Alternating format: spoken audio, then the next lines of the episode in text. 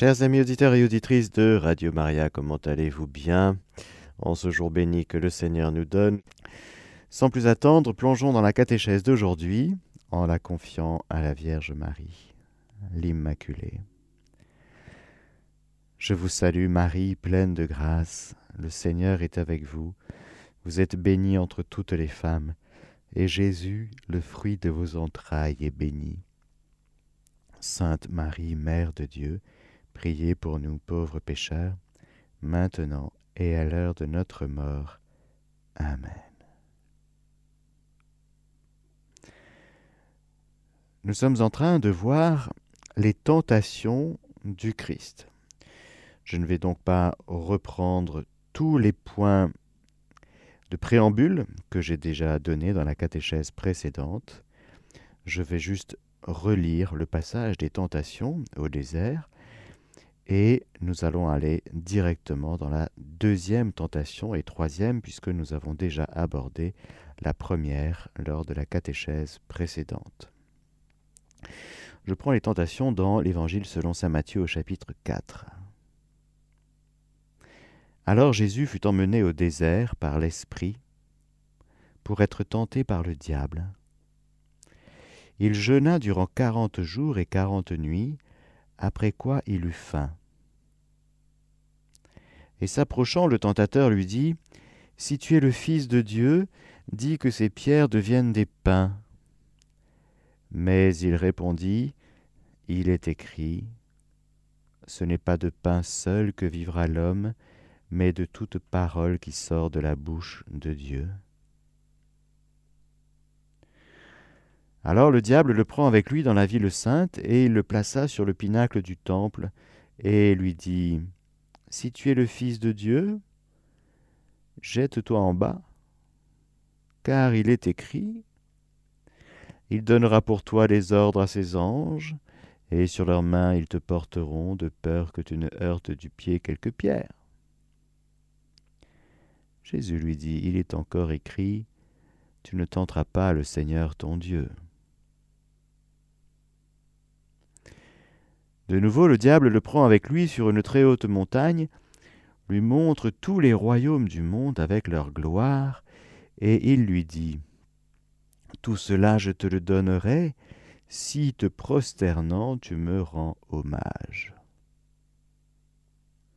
Alors Jésus lui dit, Retire-toi, Satan, car il est écrit, C'est le Seigneur ton Dieu que tu adoreras et à lui seul tu rendras un culte.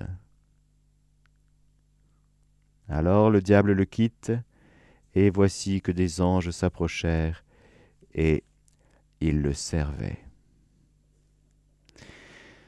Dans le passage de le même passage dans l'Évangile selon saint Luc, il est dit à la fin, ayant ainsi épuisé toute tentation, le diable s'éloigna de lui jusqu'au moment favorable.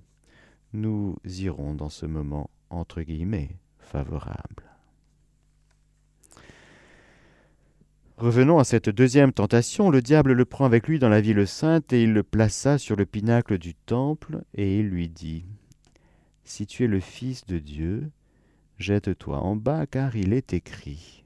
Tiens, voilà que Jésus, dans la première tentation, avait répondu au diable Il est écrit. Et lui, tout content, parce que il dit tiens, il connaît l'écriture, tiens. Le diable aussi connaît l'écriture. Je vais lui refourguer un petit verset. Du deux versets du psaume 91. Hmm? Il aime l'écriture, on va lui donner de l'écriture. Il donnera pour toi des ordres à ses anges, et sur leurs mains ils te porteront, de peur que tu ne heurtes du pied quelques pierres.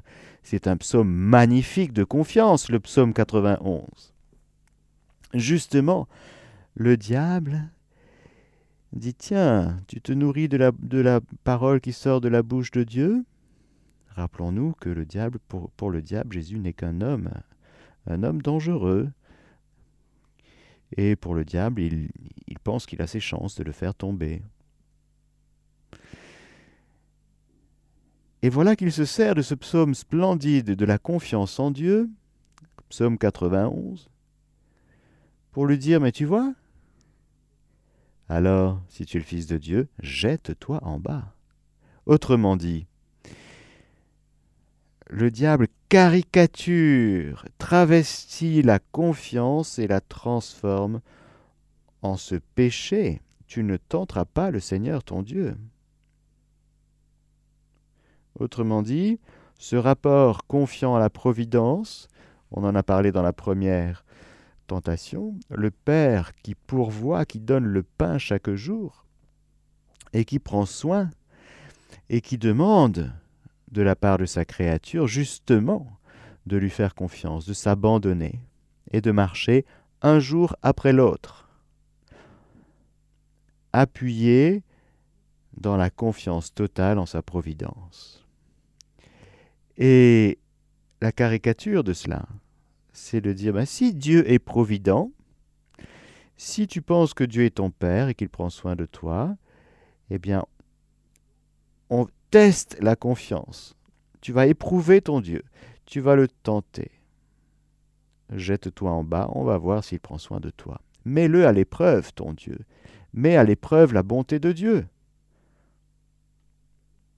Teste Dieu mais au défi Dieu de prendre soin de toi.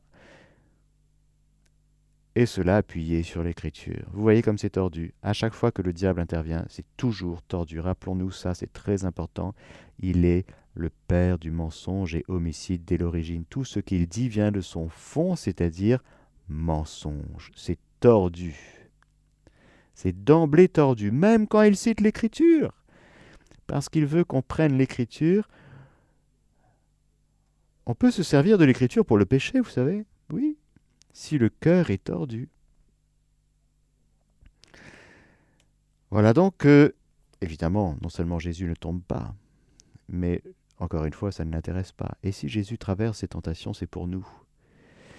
C'est pour nous montrer que, pour nous dire, en quelque sorte, tu vois, toi tu mets à défi le Seigneur, c'est le monde à l'envers c'est le monde à l'envers. Le péché, je pensais à ça, c'était dans un psaume de, je crois, l'office de lecture d'hier, je pense, je ne sais plus lequel. La mémoire me fait défaut. L'homme pécheur, quand il est dans la galère, quand il est dans la gadoue, eh bien, il accuse son Dieu, il rend responsable Dieu de ce qui lui arrive. Et il lui dit, Ma Seigneur, fais quelque chose quand même. Tu vois pas que c'est compliqué pour moi Prouve que tu es bon. Prouve que tu es providence. Prouve que tu es Père. Mais le Seigneur n'a pas besoin de prouver. Parce que ce qu'il cherche, c'est Ben, moi, je ne fais que prendre soin de toi, mais il faut que tu me fasses confiance. Sinon, tu vas tout le temps te heurter. Tu auras un cœur de rebelle. Et le Seigneur ne veut pas que nous soyons rebelles. Le diable est rebelle, il est tout le temps dans la révolte, et c'est là où il veut nous emmener. Il veut nous emmener dans sa révolte, sa rébellion contre Dieu. Alors Jésus, bien sûr, avec son cœur immaculé, saint, il dit ceci au démon, mais c'est pour nous. Tu ne tenteras pas le Seigneur ton Dieu. Plus tu feras confiance au Seigneur, plus tu le verras à l'œuvre. Et ce psaume 91, il n'est pas là pour te tenter, pour tenter Dieu, pour provoquer Dieu. Il est là pour t'aider à faire confiance. Pour de vrai. Et la caricature de la vie avec la providence, ce serait la déresponsabilisation. Je me déresponsabilise si Dieu est mon Père et qu'il prend soin de moi, à ce moment-là, je reste dans mon canapé toute la journée. C'est bon, c'est bon, tout va tomber. D'un claquement de doigts, il voulait le faire roi parce qu'il avait multiplié les pains. Alors, ben c'est génial, un Messie qui dit, ben voilà, amenez-moi les cinq pains de poisson, et puis qui nourrit la foule. Il n'y a plus besoin de travailler. C'est génial. Ben non, c'est pas ça, vivre de la providence. Ce n'est ni aide-toi, le ciel t'aidera, ça c'est pas dans la Bible.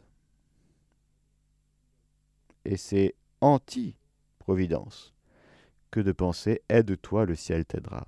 Non, non, non. Mais ce n'est pas l'inverse non plus. Ben, comme le Seigneur fait tout, moi je fais plus rien. Je ne travaille plus, je ne prends plus mes responsabilités, je ne pose plus de choix, c'est bon, c'est bon.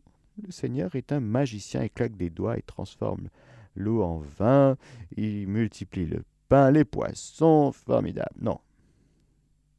Vivre de la providence, chers amis, au contraire, nous responsabilise davantage.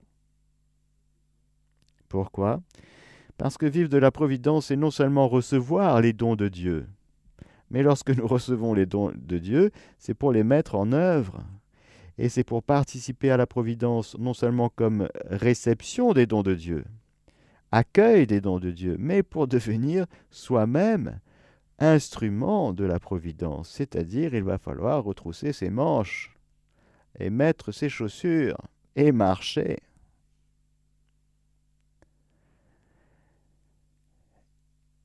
Et croire que je peux devenir moi aussi comme fils de Dieu si tu es le fils de Dieu. Ben oui, je le suis. Et Dieu est mon Père. Et Dieu ne veut que combler sa créature. Et Dieu m'envoie, comme le Père m'a envoyé, moi aussi je vous envoie. De sorte que la providence, frères et sœurs, on peut non seulement recevoir tout des mains de notre Père, mais encore une fois, ce que nous recevons, c'est pour distribuer, c'est pour partager. De sorte que vivre de la providence, c'est devenir pourvoyeur, c'est prendre soin, c'est devenir instrument de la providence de notre Père du ciel.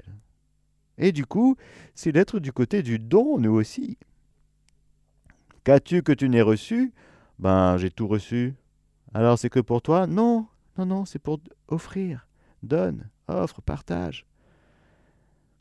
Et là, tu vivras le mystère de la providence, non seulement comme fils, mais comme le Père, c'est-à-dire celui qui fait lever son soleil sur les justes et les, méchants, sur celui qui n'est que don, que pardon, que bonté. Alors oui, tu seras instrument de la providence. Donc à ce moment-là, tu échappes à ce rapport de rébellion vis-à-vis -vis de Dieu et tu échappes à la paresse et à la déresponsabilisation et tu vis bien la confiance en Dieu parce que tu seras témoin de plus en plus que Dieu passe à travers toi et que cette bonté de Dieu, cette libéralité de Dieu, cette magnanimité de Dieu, cette largesse de Dieu, qui veut bien passer par toi, c'est pour non seulement te faire expérimenter la bonté de Dieu, mais pour rejoindre les gens qui ont besoin de rencontrer cette bonté du Père et qui sont peut-être en difficulté, par rapport justement au Seigneur. Peut-être qu'ils crient et qu'ils ne connaissent pas. Ils ne savent pas que Dieu donne la manne, et tu seras cette manne. Ils ne savent pas que Dieu est bon, ben tu seras cette bonté. Ils ne savent pas que Dieu est miséricordieux, alors tu leur pardonneras. Tu seras cet instrument de miséricorde. Ils ne savent pas que Dieu est avec eux dans leur galère. Ben non, ils sont dans la rébellion tout le temps. Mais tu seras auprès d'eux. Bon, et peut-être qu'ils ne verront pas que tu es envoyé par Dieu. Mais toi, tu sais, toi, tu crois, et toi, tu, tu te donnes, tu vis.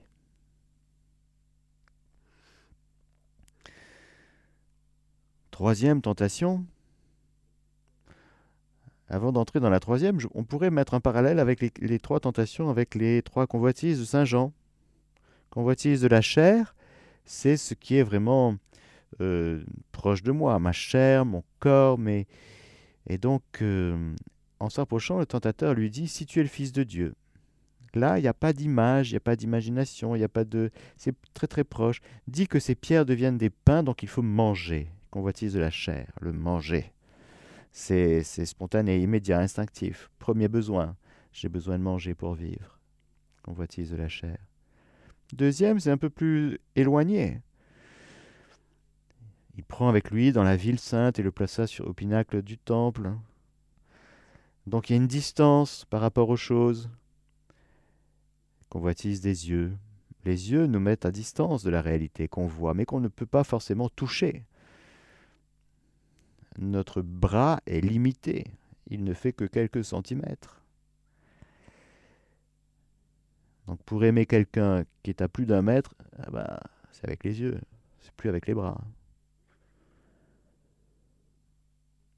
Et donc, convoitise des yeux. Et puis convoitise, troisième convoitise de Saint Jean, c'est l'orgueil de la richesse, l'orgueil de la vie. Écoutons cette troisième tentation. De nouveau le diable le prend avec lui sur une très haute montagne, lui montre tous les royaumes du monde avec leur gloire, et il lui dit Attention, le diable va parler. Donc, c'est quoi? Mensonge. Mensonge. Ah, c'est faux. Ah, il dit quoi? Tout cela, je te le donnerai si te prosternant, tu me rends hommage. Ah ouais, d'accord. Évidemment, sur Jésus, ça n'a aucune prise. Un, c'est faux. Et deux, ça n'a aucune prise. Ça ne l'intéresse pas lui de condition divine, ne retenant pas jalousement le rang qu'il égalait à Dieu, il s'est anéanti, devenant semblable aux hommes, et vous croyez que la gloire humaine l'intéresse? Pas du tout. Il est déjà anéanti. Il vit déjà sa kénose, lui de condition divine. Alors lui, non, ça n'intéresse pas la gloire humaine. Mais nous, oui. Oh, ça nous intéresse, une petite gloire humaine, s'il vous plaît. Je pourrais être aimé un peu plus. Je, pourrais avoir quelques compliments aujourd'hui, quelques valorisations, quelques graines d'encens, de fumée d'encens qui montent jusqu'à moi, s'il vous plaît. Ah, j'ai besoin d'être aimé. Tu es aimé. Ah oui, mais j'ai besoin d'être aimé. Tu es aimé. Une petite gloire, s'il vous plaît. Nous sommes des mendiants de gloire humaine. Ma réputation, oh, elle a été griffée. Oh. Je pourrais avoir une bonne réputation, s'il vous plaît, une bonne image auprès des autres. Que les gens pensent du bien de moi. Et que les gens disent du bien de moi, s'il vous plaît. Oh nous, on est comme ça. C'est vrai, il faut l'avouer, hein? Ça nous fait du bien d'être honoré, d'être reconnu. C'est un piège. Oh. C'est un piège? Parce que ça nous fait échapper au bien dire de Dieu sur nous. Quand nous recherchons la gloire qui vient des hommes, en oubliant la gloire qui vient de Dieu, eh bien nous avons déjà notre récompense. Quand tu pries, ne prie pas comme font les pharisiens. Oh là là, ils mettent des phylactères, ils s'habillent comme il faut. Oh là là.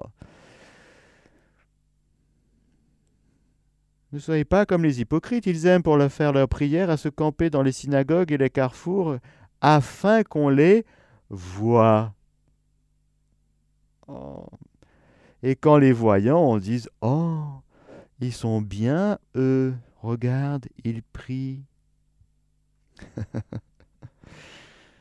en vérité, je vous le dis, ils tiennent déjà leur récompense.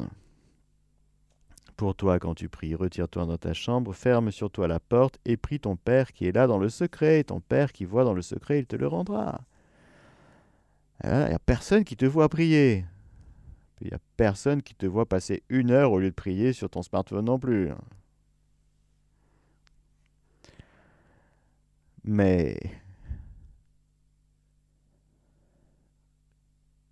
ne cherche pas la récompense auprès des hommes. Pareil pour l'aumône. Gardez-vous de pratiquer votre justice devant les hommes pour vous faire remarquer d'eux. Sinon, vous n'aurez pas de récompense auprès de votre Père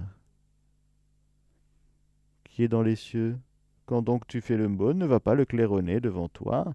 Ainsi font les hypocrites dans les synagogues et dans les rues, afin d'être glorifiés par les hommes. En vérité, je vous le dis, ils tiennent déjà leur récompense. Pour toi, quand tu fais l'aumône, que ta main gauche ignore ce que fait ta main droite, afin que ton aumône soit secrète, et ton Père qui voit dans le secret te le rendra. Comment est-ce qu'il rend? Eh ben, c'est la joie, la paix, l'amour qui grandit, la dilatation du cœur, euh, bref, le bonheur. La liberté qui grandit, parce que tout ce que je vis sous le regard de mon Père du ciel, eh ben, ça me fait grandir en liberté intérieure. Tout ce que je vis sous le regard des autres, ça me fait grandir en esclavage du regard des autres. Et puis le jeûne, c'est pareil. Quand vous jeûnez, ne vous donnez pas un air sombre comme font les hypocrites. Ils prennent une mine défaite. Pour que les hommes voient bien qu'ils jeûnent. Ah Voilà, t'es une mine défaite, tu dois jeûner, toi. Donc t'es un saint, t'es un religieux, t'es un pieux. Ah ouais Mais en vérité, je vous le dis, ils tiennent déjà leur récompense. Pour toi, quand tu jeûnes, parfume-toi la tête et lave ton visage pour que ton jeûne soit connu non des hommes, mais de ton Père qui est là dans le secret, et ton Père qui voit dans le secret te le rendra. Alors, troisième tentation, l'orgueil de la richesse. Je veux amasser pour moi une petite gloire personnelle. Au passage, hein, et même quand on se donne. Et oui, même dans la vie euh, chrétienne, même dans la vie religieuse, même dans la vie consacrée, ce désir de reconnaissance qui nous colle à la peau.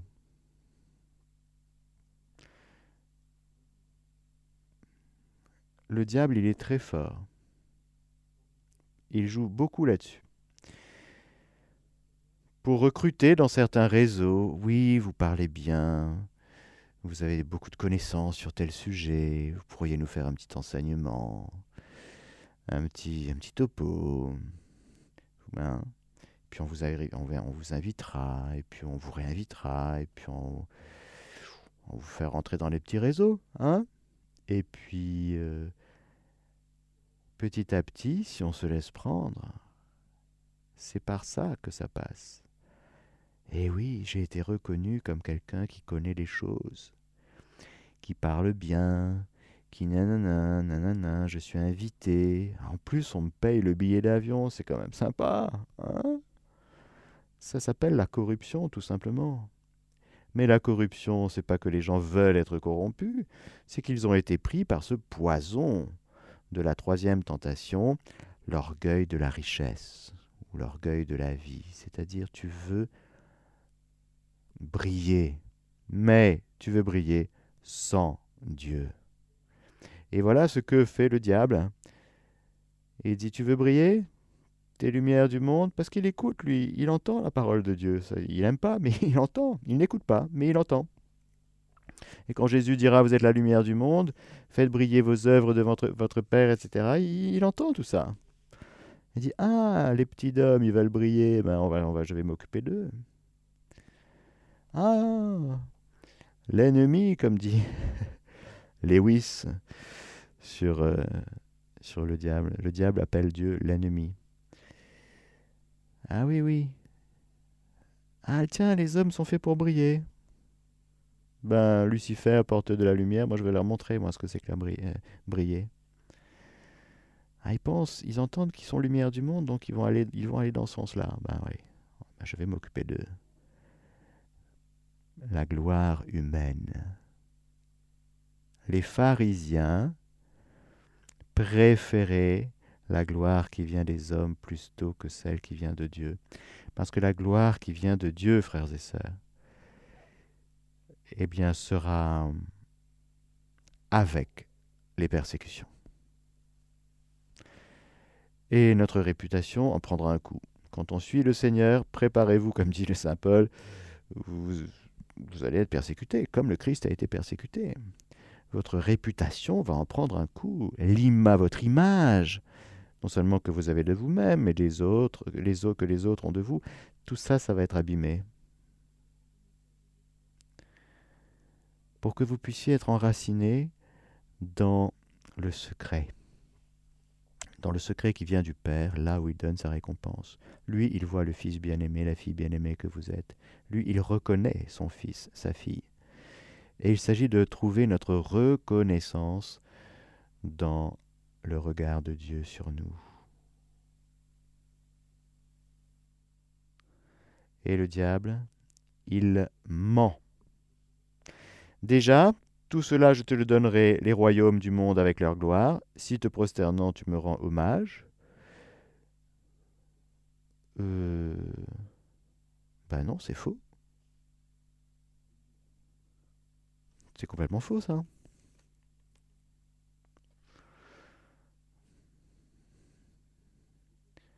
Dans le Saint Luc, c'est intéressant. Cette deuxième tentation, il est dit L'emmenant plus haut, le diable lui montra un instant tous les royaumes de l'univers et lui dit Je te donnerai tout ce pouvoir, le pouvoir et la gloire de ces royaumes, car elle m'a été livrée. Faux. Et je la donne à qui je veux. Faux. Toi donc, si tu te prosternes devant moi, elle t'appartiendra tout entière. Faux.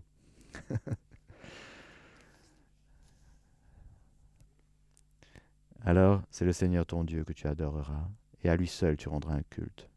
Autrement dit, c'est dans l'adoration du Dieu un, du Dieu unique, du Dieu un. Mais en premier, l'adoration, c'est le premier commandement. Adore ton Dieu. Tu n'adoreras qu'un seul Dieu. Tu n'adoreras pas les idoles et une petite idole qui s'appelle toi. Et dès que tu, tu t'idolâtres un petit peu, sache que tu es sous l'influence du diable. Le diable, il est content parce qu'il t'a tenté et tu as succombé. Donc regarde bien si tu es tenté par ça, si tu résistes ou si tu succombes. Et puis une idole, attention, tu peux lui donner de l'encens, tu peux nourrir ton idole. Tu peux lui rendre un culte à une idole, c'est-à-dire tu peux entretenir l'idolâtrie. Tu peux entretenir ton image, ton apparence, ta présentation, ta manière, ton ta pseudo-identité extérieure, pour que les gens pensent du bien de toi, disent du bien de toi. Tout ça, c'est de l'idolâtrie. Retire-toi, Satan. Cette parole est puissante, mais elle est magnifique. Il faut entendre cette parole, frères et sœurs, de Jésus au diable pour nous protéger, Retire-toi de Gilbert. Retire-toi de Monique. Ne l'approche pas. Elle est à moi. C'est un Dieu jaloux qui parle. Un Dieu jaloux qui dit non, non, cette créature que tu abîmes, que tu menaces par les tentations, et qui succombe à tes propositions, à tes suggestions, retire-toi, ne t'approche pas d'elle, elle est à moi. Il est protecteur, Jésus. Il est protecteur fort, puissant. Alors le diable le quitte. Il nous protège, il nous délivre, nous le verrons bien sûr dans, davantage, mais allons maintenant, comme dit Saint Luc, ayant épuisé ainsi toute tentation, le diable s'éloigna de lui jusqu'au moment favorable et c'est vrai qu'il est de tradition de présenter ce moment favorable comme celui du jardin de Gethsemane. Au mont des Oliviers, dans ce qu'on appelle l'agonie de Jésus. Je vais prendre chez Saint Luc pour changer un peu, mais ce qui est beau dans la Bible, c'est qu'on peut se balader entre Saint-Luc, Saint-Matthieu, Saint-Marc, Saint-Jean. C'est chez nous, frères et sœurs. Je vous rappelle que la Bible, c'est notre jardin. Hein. c'est pour nous, tout ça. Jésus sortit et se rendit comme de coutume au mont des Oliviers, et les disciples aussi le suivirent. Parvenu en ce lieu, il leur dit, Priez pour ne pas entrer en tentation. Puis il s'éloigna d'eux d'environ un jet de pierre, et fléchissant les genoux, il priait en disant Père, si tu veux, éloigne-moi, éloigne de moi cette coupe. Cependant que ce ne soit pas ma volonté, mais la tienne qui se fasse. Alors lui apparut venant du ciel un ange qui le réconfortait. Entré en agonie, Il priait de façon plus instante, et sa sueur devint comme de grosses gouttes de sang qui tombaient à terre. Se relevant de sa prière, il vint vers les disciples qu'il trouva endormis de tristesse. Et il leur dit, Qu'avez-vous à dormir? Relevez-vous et priez pour ne pas entrer en tentation. Qu'est-ce que c'est que ce truc? Ils sont là, ils viennent de vivre le repas du jeudi saint, le repas pascal. Ils ont chanté les psaumes, il s'est passé les trucs qu'ils vont comprendre après, mais c'était fort ce qu'ils venaient de vivre. Dans ce repas avec Jésus, il y avait Judas, le Satan entra en lui. Et puis, euh, les voilà, Pierre, Jacques et Jean, ceux-là même qui étaient à la transfiguration, ceux-là même qui étaient lors de la, du retour à la vie de la fille de Jaïr, les voilà qui sont tentés. Tentés à Gethsemane, le lieu du pressoir, on pressait les olives pour qu'elles donnent de l'huile. L'agonie de Jésus est un pressoir. Il est pressé, compressé. C'est une véritable agonie. Une agonie que Jésus va choisir de traverser pour nous.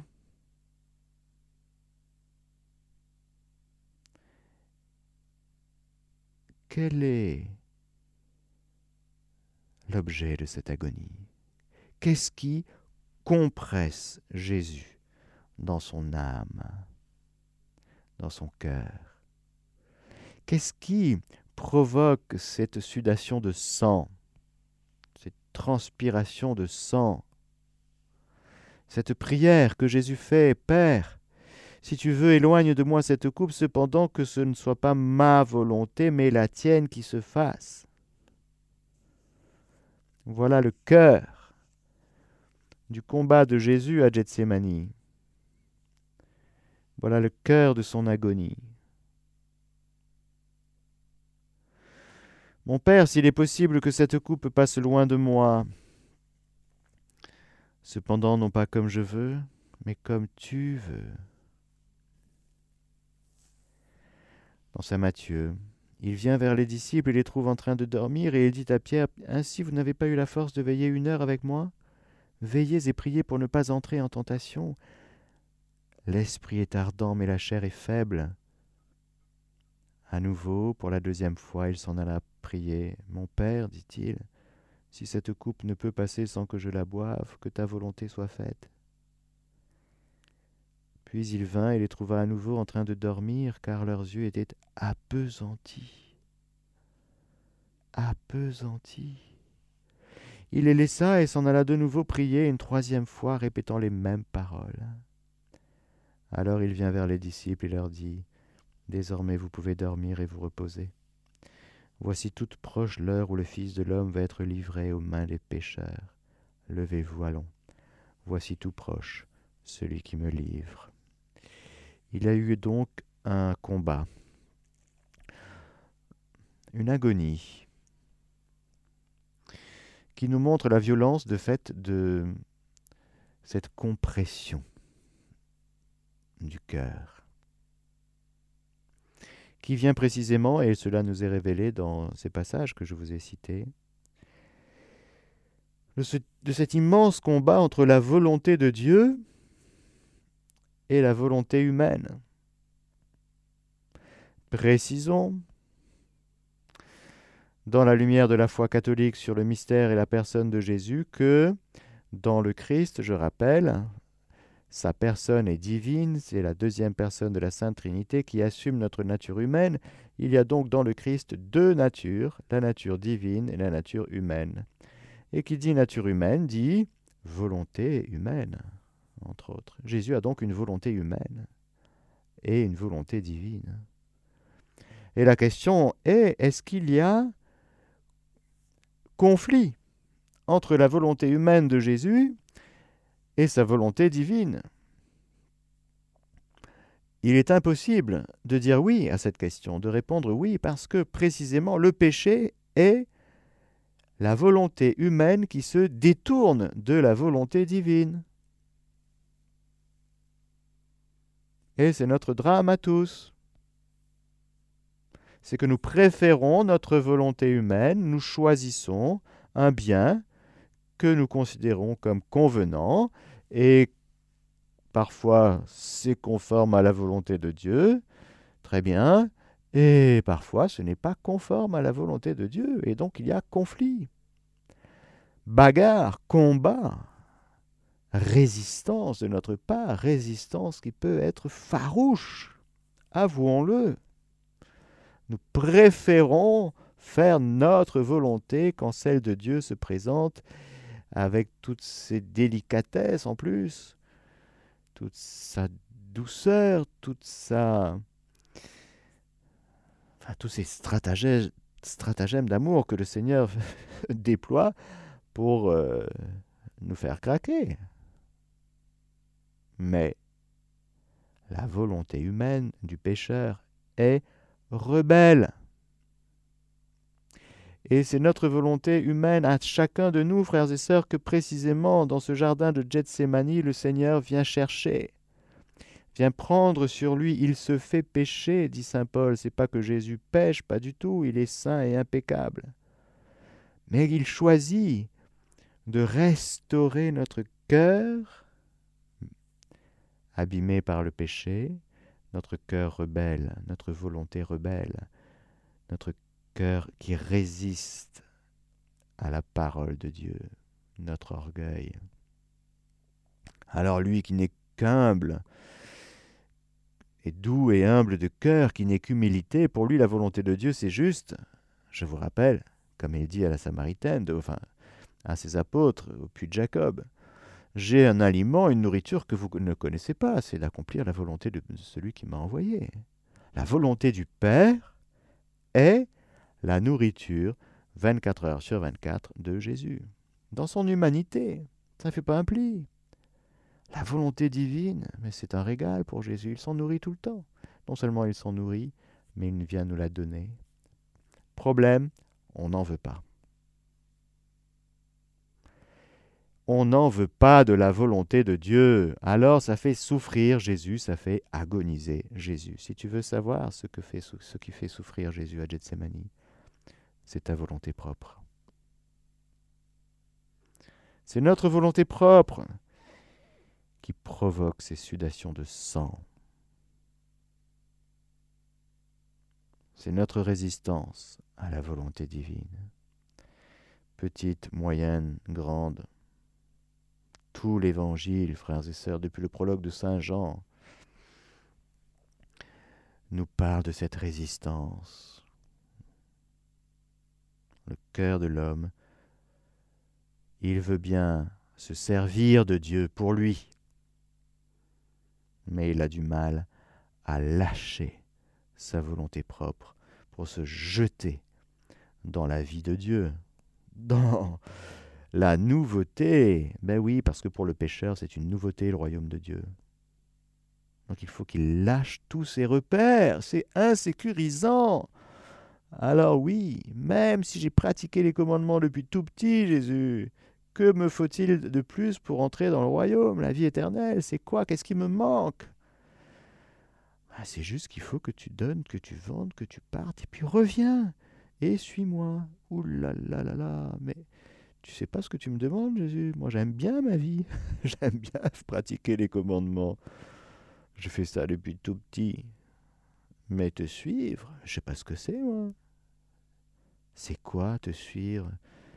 On te connaît pas, t'as pas fait l'école rabbinique, t'as pas fait, t'étais pas à l'école de Jérusalem, on te connaît, tu sors de Nazareth, on te connaît pas, Jésus. Et tu me dis, ben, pour avoir la vie éternelle, il faut que je quitte tout et que je revienne pour te suivre. Et pourtant, voilà le grand saut Voilà le grand saut, frères et sœurs. Parce que tant que je pratique ma vie, même religieuse, même chrétienne, quand je suis au centre de ma vie chrétienne, je n'ai pas encore fait le grand saut. J'aime bien Jésus, c'est sûr, il fait partie de ma vie, à moi. Merci Jésus de faire partie de ma vie, à moi. Mais vous comprenez qu'il y a encore il y a encore notre volonté humaine à, refaire. Ah, il faut tout refaire. Alors voilà. C'est tellement important pour Dieu, notre volonté humaine, c'est que ben, c'est le combat que Jésus livre à Gethsemane. Je peux vous lire un petit passage de Jésus à Louisa Picaretta, du tome 3, le 18 septembre 1924. Mon doux Jésus me dit, Ma fille, ils ne veulent pas comprendre. Vivre dans ma volonté, c'est régner. Accomplir ma volonté, c'est être soumis à mes ordres. Le premier état consiste à posséder, le second à recevoir mes ordres et à les exécuter. Celui qui vit dans ma volonté la fait sienne et en dispose. Celui qui accomplit ma volonté la voit comme la volonté de Dieu et non la sienne. Il n'en dispose pas à son gré. Vivre dans ma volonté, c'est vivre avec une seule volonté, celle de Dieu. Comme cette volonté est toute sainte, toute pure et toute paix, et qu'il n'y a qu'une seule volonté qui règne, il n'existe aucun conflit. Tout est paix. Les passions humaines tremblent devant la suprême volonté. Elles cherchent à se tenir loin d'elle. Elles n'osent même pas bouger ou s'opposer à elle parce qu'elles voient que le ciel et la terre tremblent devant elles. Comme première étape de la vie en elle, la divine volonté met l'ordre divin dans les profondeurs de l'âme et la vide de tout ce qui est humain.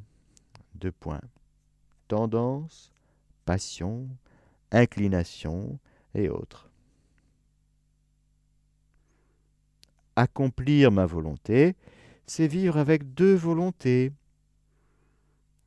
Conséquemment, quand je donne l'ordre de faire la mienne, l'âme sent le poids de sa volonté propre, ce qui provoque de la résistance. Même si l'âme accomplit fidèlement les ordres de ma volonté, elle sent le poids de sa nature rebelle de ses passions et de ses inclinations. Combien de saints, bien qu'ils eurent atteint la perfection la plus élevée, se sentaient oppressés par leur volonté propre, qui leur faisait la guerre? Plusieurs étaient forcés de s'écrier Qui me délivrera de ce corps de mort Ce qui signifie Qui me délivrera de ma volonté propre qui cherche à donner la mort au bien que je veux accomplir. Vivre dans ma volonté, c'est vivre comme un fils. Accomplir ma volonté, c'est vivre comme un serviteur. Dans le premier cas, ce que le Père possède appartient aussi au Fils, et souvent les serviteurs doivent faire plus de sacrifices que les fils. Eh oui. Ça, c'est moi qui rajoute. Le eh oui. Le fils reste avec son père, prend soin de lui, le réconforte de ses baisers et de ses caresses. Voilà où Jésus veut nous emmener, frères et sœurs. Il veut nous emmener dans la paix, dans un cœur uni à Dieu, à son Père, à lui, au Saint-Esprit dans un cœur où notre volonté humaine a abdiqué, où il n'y a plus de résistance, où le oui de notre volonté, le fiat de notre volonté, répété chaque jour, quinze mille fois par jour de notre vie quotidienne, eh bien, commence à prendre, à s'enraciner, de sorte que la volonté de Dieu n'est plus perçue comme quelque chose qui nous sera compliqué à accomplir, mais comme une vie qui est la nôtre, que nous possédons et dont nous pouvons euh, euh, user et abuser sans retenue, parce que c'est pour nous, c'est cadeau, cadeau de Jésus à Gethsemane. Alors nous comprenons, frères et sœurs, que le diable, dont la volonté est rebelle, veut nous amener là, il veut nous entretenir, nous maintenir dans tous les territoires que nous avons et que nous ne voulons pas céder au Seigneur qui vient reconquérir tous ces territoires perdus de notre République. Nous avons, nous nous sommes érigés en rois et nous pouvons avoir parfois des mentalités de tyrans, de dictateurs, nous-mêmes. Oui, quand Dieu vient frapper à la porte de notre cœur et qu'il nous dit Est-ce que tu veux bien que je règne? Alors là, eh bien, ça fait sortir toute la haine de l'enfer. Car encore une fois, je pense que le tentateur ça ne le dérange pas qu'il y ait des gens qui vivent de temps en temps avec Dieu. La tiédeur lui va bien. Ça ne le dérange pas. Les chrétiens tièdes, il aime bien. Vous voyez? Il aime bien les chrétiens tièdes. Oui. Parce que les chrétiens tièdes que nous sommes sont pleins de compromis, de compromissions. Et on négocie tout le temps en permanence. On est là, on s'arrange. Allez. Allez, une petite exception, et puis allez, on s'accorde deux, trois trucs. Bon, allez. Ben, ça lui va bien, le tentateur. Hein. Mais quand une âme décide d'être radicale,